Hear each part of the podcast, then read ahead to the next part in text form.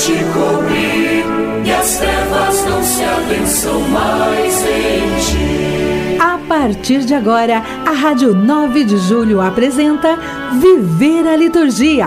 Apresentação: Frei José Moacir Cadenassi.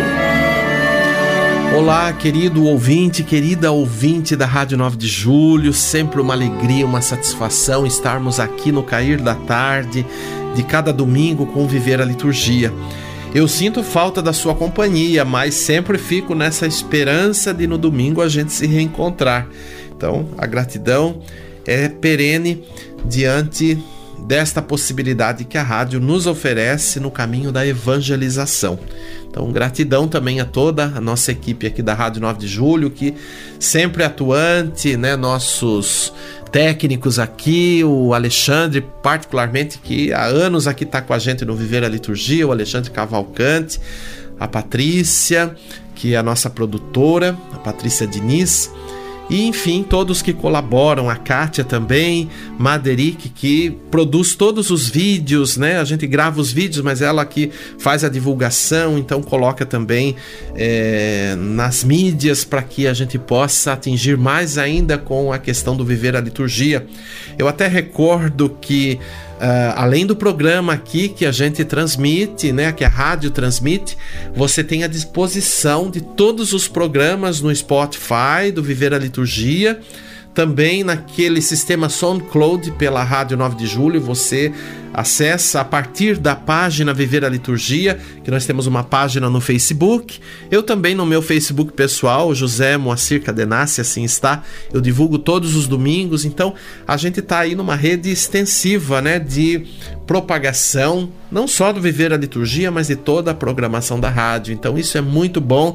A tecnologia está tão favorável para que a gente possa atingir. Então eu sempre digo, alguns ouvintes me dizem: "Ah, Frei, não vou poder nesse domingo ouvir o programa ou é, voltar com alguma ocupação". Alguns falam: "Vou até a missa, vou celebrar nesse momento". Então eu digo: "Não se aflija. Faz o que tem que fazer, viva mas depois você vai lá na, no site da rádio, ou no Spotify, ou na página do Viver a Liturgia e você vai ter os programas é, disponíveis. Então, isso é muito legal. Então, aproveite essas oportunidades, divulgue, compartilhe. Isso é muito importante. E assim a gente vai continuando o caminho evangelizador e particularmente aqui com o teor deste programa aqui como já diz o nome, viver a liturgia quer ser para nós é, um referencial né, é, na dimensão da celebração, no sentido de aprofundar, no sentido de, enfim, ruminar mais ainda tudo aquilo que nós celebramos. Né? Claro que o momento da liturgia não é o momento da aula, não é o momento da reflexão sobre a própria liturgia, mas o rito em si, vivido, ou os ritos vividos né, com veracidade, com afeto, vão também ter um efeito né, evangelizador, catequético, é, teológico, tudo isso está ali né, na dimensão da celebração. Mas daí é necessário que a gente, não só no aspecto aspecto litúrgico, mas em outros aspectos pastorais da igreja, a gente possa também né, rever, possa conversar, possa dialogar, aprofundar, estudar. Né? Isso é muito importante, isso é vital na vida do cristão. Olha, até meio redundante, vital na vida do cristão, mas é para reforçar né, que nós não podemos né, simplesmente é, viver uma vida cristã sem uma dita catequese permanente. Né? E eu acredito que aqui nós estamos vivendo esse aspecto de uma catequese permanente no viés aqui da liturgia. Tá bom? Então, bom programa e a gente avança aí no, no caminho e na parceria com a Rádio 9 de Julho. E com você, claro, tão importante aqui no nosso programa. Mergulhados na vida de Cristo, de grande alegria Liturgia Semanal. Os seus ritos no mundo, sua Páscoa é nossa valia. Hoje, dia 19 de setembro, nós estamos celebrando o 25 domingo do tempo comum amanhã, segunda-feira, dia 20, a memória de Santo André Quinta Egon, presbítero, Paulo Chong Hazang e companheiros mártires, né? Os, os mártires da Coreia. Estamos assim nesta frequência, né, de comunhão com a igreja coreana que tem uma representação aqui na cidade de São Paulo, uma paróquia é, na, na região aqui central da cidade. Estamos em comunhão com esses irmãos e com todos os que estão também no caminho da igreja e na, na tradição católica. No dia 21, terça-feira, a festa de São Mateus, apóstolo e evangelista. Dia 22, quarta-feira da 25ª semana do tempo comum. Dia 23, quinta-feira, a memória de São Pio de Petreutina, presbítero. Dia 24, sexta-feira da 25ª semana do tempo comum. Dia 25, a liturgia própria do sábado da 25ª semana, ou a escolha, a memória facultativa da Virgem Maria no sábado. E no entardecer do mesmo dia, a celebração das primeiras vésperas do 26º domingo do tempo comum do ciclo B. Vamos celebrar. Você está ouvindo Viver a Liturgia com Frei José Moacir Cadenassi.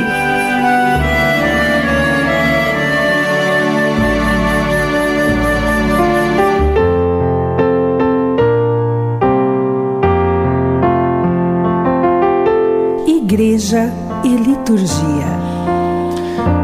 Vamos comentar hoje sobre a dimensão da homilia. Homilia que quer literalmente dizer uma conversa familiar, com esse complemento. Não é uma conversa qualquer, mas é uma conversa entre familiares, ou seja, entre irmãos na dimensão eclesial que professam a mesma fé.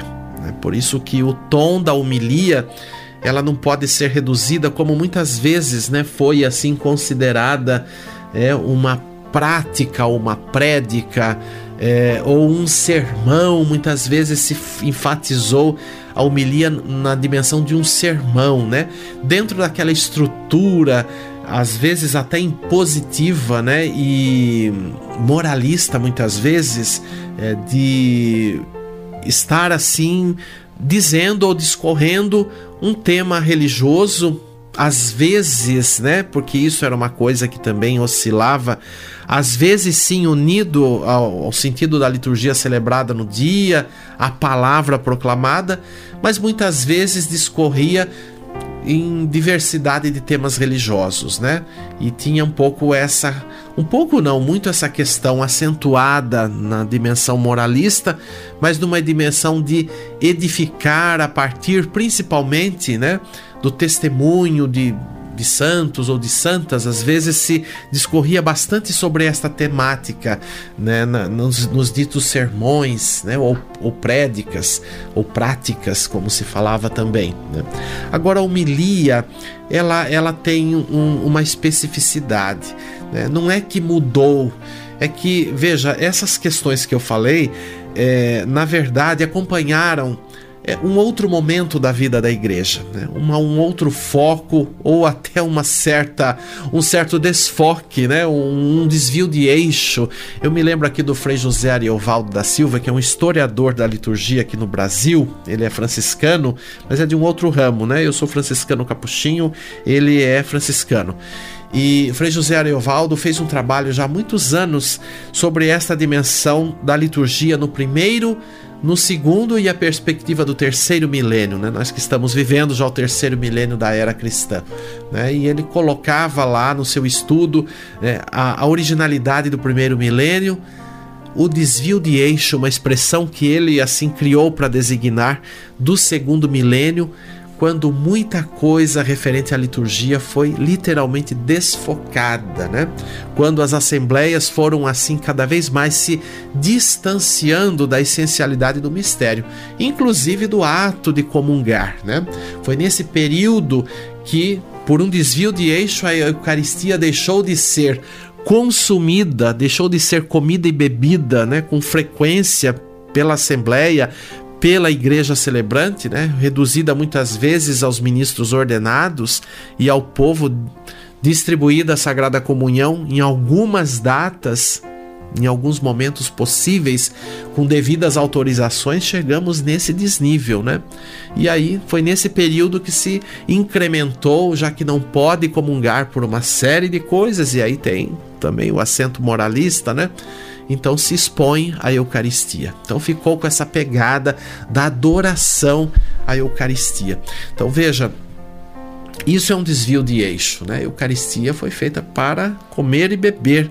Santa Teresa do Menino Jesus, final do século XIX, no Carmelo, todas as tardes de domingo havia exposição do Santíssimo Sacramento e ela lá inquieta com todas essas atitudes, não que ela não gostava de fazer o momento de adoração, mas ela não se conformava de ter participado da liturgia, da missa e não ter comungado, né? Porque nem as monjas podiam comungar, só mediante dias autorizados pela igreja, além das festas centrais, né? Natal, a Páscoa, a começar da Páscoa, isso sim, é, não era restrito, mas outras datas às vezes se ficava meses sem participação na Eucaristia, dessa forma plena, ativa, né? Então, eu comecei a falar da homilia, parece que eu desviei do assunto. Não, mas é para dizer que a homilia também teve esse desfoque, viveu esse desfoque, né? E hoje a gente tenta recuperar, embora a gente percebe que na prática nem sempre as homilias acabam sendo realmente essa dita conversa, né? É claro que como estou dizendo, é uma conversa, então supõe-se que é um diálogo entre pessoas. Então, entre o ministro ordenado, ou o diácono, ou o ministro leigo que vai presidir uma celebração da palavra, né, que está designado para isso, então se pode dizer a homilia, se pode proferir. Agora, o que a gente não tem literalmente é o dito diálogo enquanto é, a condução de quem preside e abre-se a conversa, por isso eu não falei que é uma conversa familiar, abre-se a conversa com a Assembleia.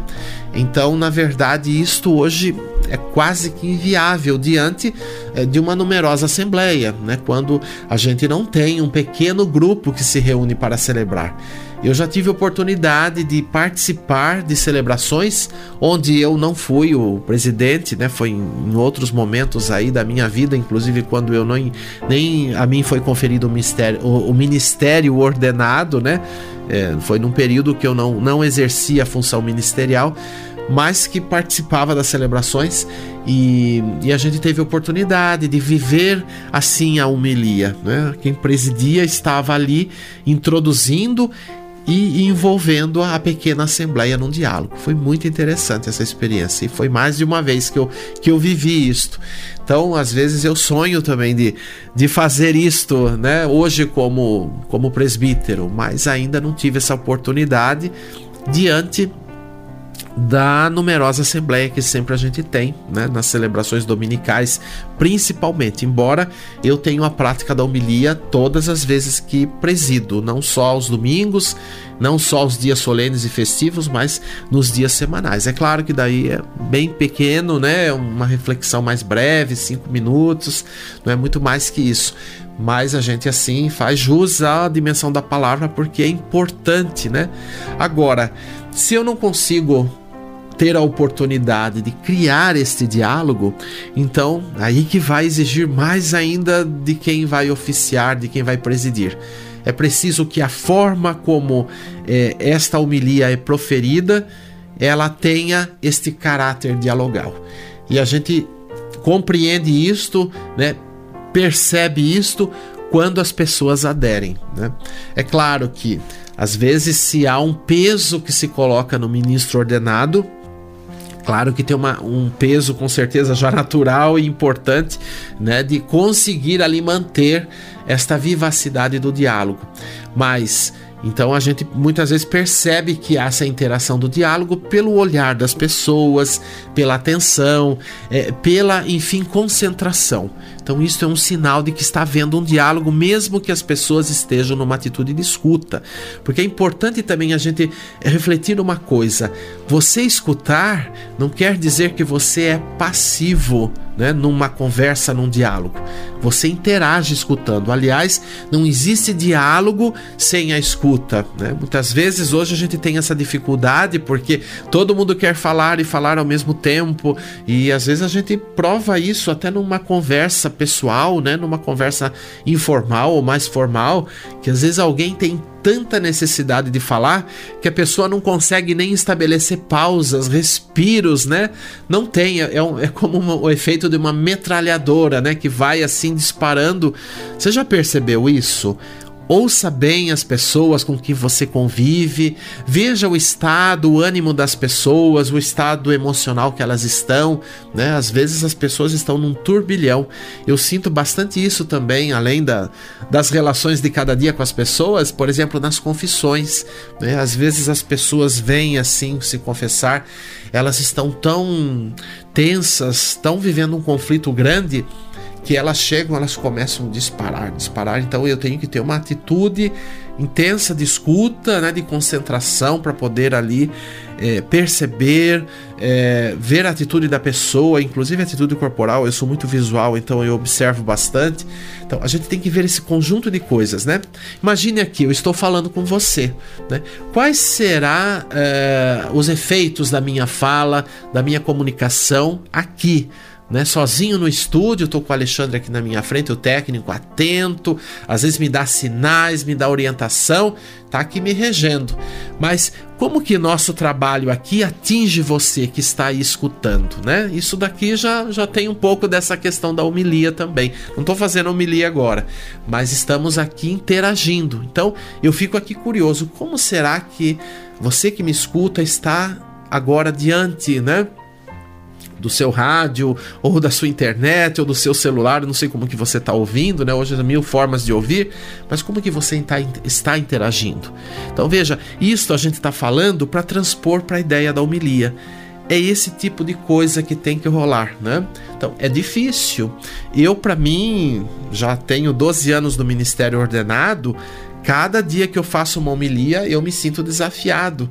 Eu sinto aquele dito frio na barriga, né? Porque não sei como que vai ser encarado pela Assembleia, não sei se, não sei se o meu desempenho vai ser sempre naquela constância, naquela é, comunicação intensa. Né? Eu muitas vezes desejo que isso aconteça, mas confesso que em algumas celebrações, quando termina a celebração, eu fico um pouco cabisbaixo, porque dentro do, do meu conceito, porque eu sou muito autocrítico, eu acho que às vezes não chegou naquele nível, né? Que eu gostaria que fosse ou como eu acho que seria ideal. Outras vezes, como diz o, o caboclo aí pro interior, cai do cavalo, porque às vezes eu acho que não foi legal e de repente alguém encontra ou alguém fala: Olha, você disse tal coisa, etc e tal. Isso me fez pensar. Falei, poxa, que interessante, né? Então é isto. A gente tem que ter esse cuidado, né? Por isso estamos falando da homilia, para justamente não fugir, né? Da dimensão central ali do mistério celebrado, porque a homilia não é uma conversa qualquer, não é um assunto qualquer, mas ela está embasada principalmente na liturgia da palavra do dia. Né? Então, então a gente tem que literalmente preparar essa homilia.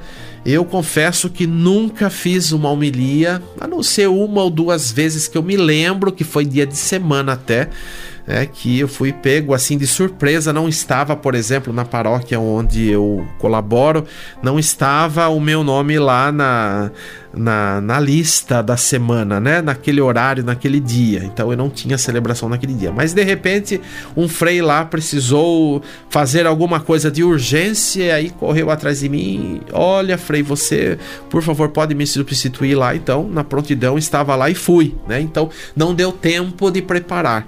Então, isso me aflige, né? Porque a gente tem que estar tá por dentro do, do conteúdo, tem que estar tá por dentro, tem que estudar, tem que fazer a leitura orante, tudo isso. Então, por isso que às vezes as pessoas cobram bastante, né, da gente a homilia, porque elas querem ouvir uma coisa fluente.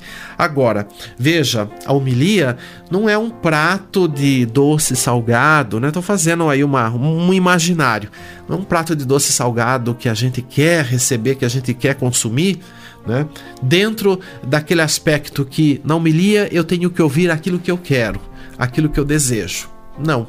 A homilia pode vir ao encontro daquilo que eu desejo, daquilo que eu almejo, mas também pode vir na contramão do que eu penso, do que eu sinto, né? Dos conceitos que eu tenho. Muitas vezes as homilias são também para nos chamar a atenção, para nos desestruturar. Por que não? Né? Nem tudo a gente tem que pensar que tem que simplesmente ser um amém, uma assinatura ao que a gente pensa. E aí eu percebo outras reações nas homilias, né? De gente que fica indignada com algum tipo de reflexão que você faz, né? De gente que não concorda, eu vejo às vezes até meneando a cabeça, né? Fazendo gesto tipo assim, ai, ai, ai, o que, que é isso, né? Ou então as pessoas se curvam, né? Eu vejo muito isso, se curvam, não sei se estão meditando ou se estão é, não querendo encarar aquilo, né? Isso me provoca bastante às vezes fico pensativo, será que falei alguma coisa? Antes eu, eu ficava um pouco mais me cobrando, né? Mas hoje eu sinto que realmente é, nós precisamos também, e, e isso independe do, do nosso desejo, isso naturalmente vai acontecer. Acolher ou ser rejeitado. Mas não foi essa a experiência que Jesus teve. Né? Nem tudo que Jesus disse, nem tudo que Jesus fez, né, principalmente, agradou as pessoas, de forma alguma, e continua não agradando, né? principalmente quando as pessoas querem uma religião que seja condizente com seus ditos princípios, com as suas inverdades. Não tem isso? Muitas vezes as pessoas querem ouvir o que elas querem ouvir e não querem ouvir o que elas precisam ouvir. Né? Então, o compromisso da homilia é muito difícil, né? Porque a gente tem que ter também esse acento profético, né? Isso é muito importante.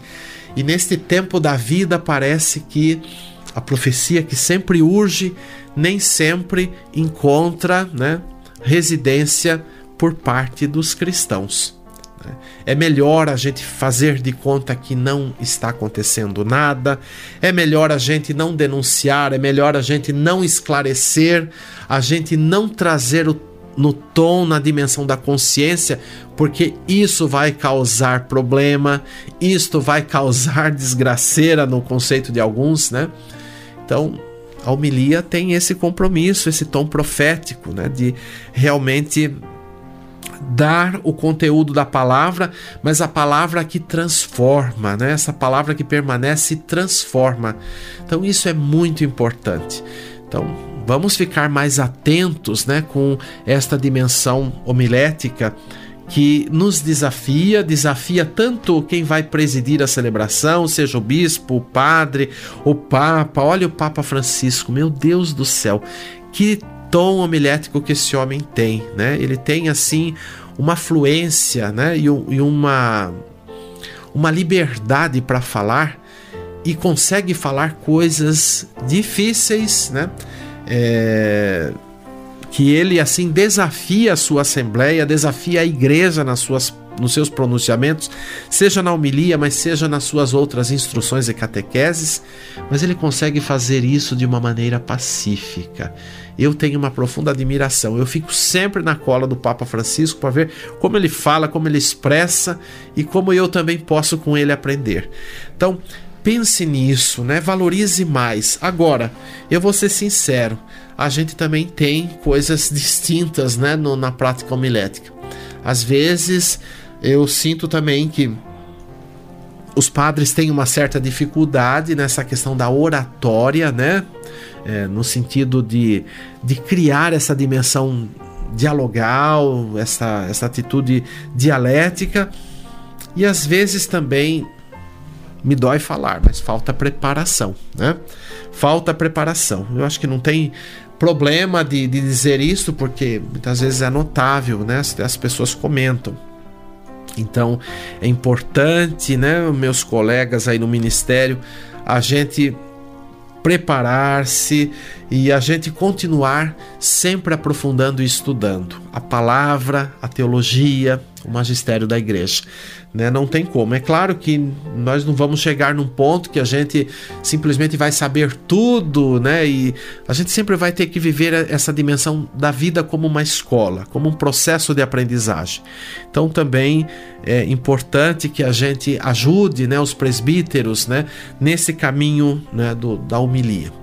E uma última coisa, né, o nosso tempo aqui se vai, olha, o papo não tem fim mas que a gente também precisa ter mais atenção.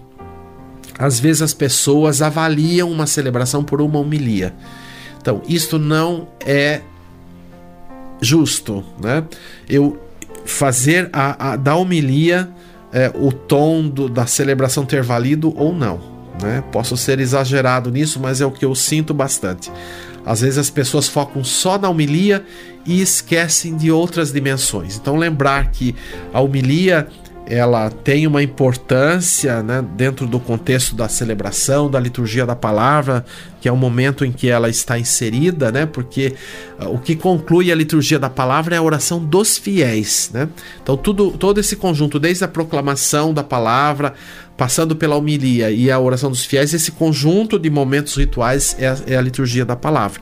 Por isso que a gente também vai proclamar as orações, vai interceder na mesa da palavra, né? não em outro lugar. Né? Ou então a assembleia, se alguém vai na mesa da palavra em nome da comunidade, ou um indivíduo, ou um grupo pequeno, ou se a assembleia vai rezar de forma espontânea, então onde cada um está mas é parte integrante. Então fique atento, veja o conjunto da celebração, veja é, a unidade do culto, isso é muito importante. Né?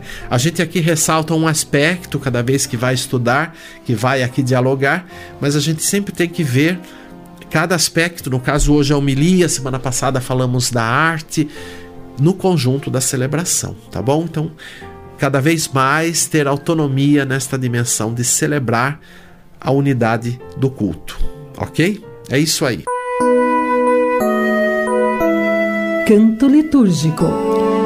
E nós vamos ouvir hoje um canto próprio de oferendas, bem opcional para o tempo comum, intitulado Fala-me da Vida. Veja, na simplicidade da letra, né, essa expressão dialogal da assembleia que celebra, né, com o Senhor, né?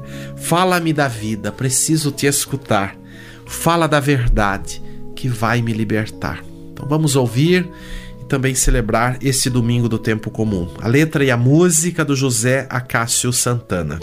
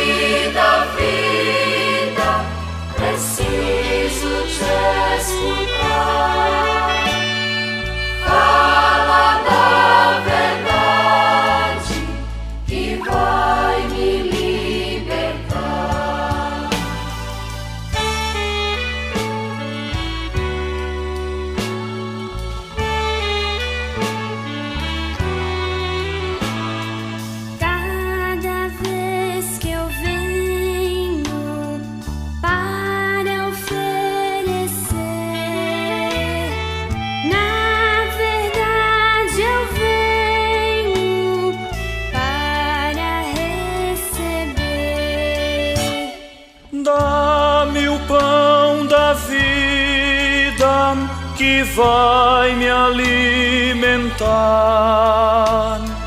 Dá-me a água viva que vai me saciar.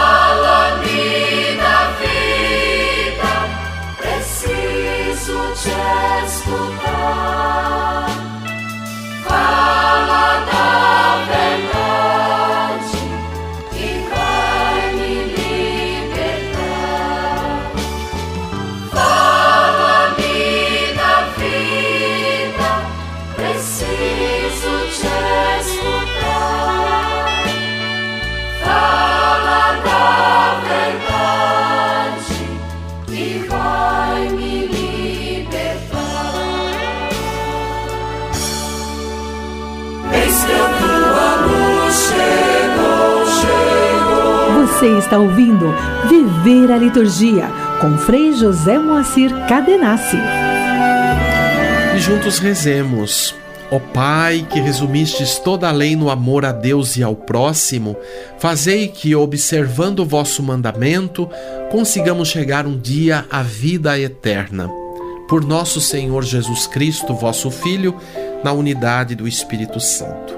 Eu espero você para o próximo Viver a Liturgia no domingo, sempre às seis da tarde. Até lá, fique com a programação extensa e de conteúdo da Rádio 9 de Julho e tenha uma semana pacífica. Até domingo.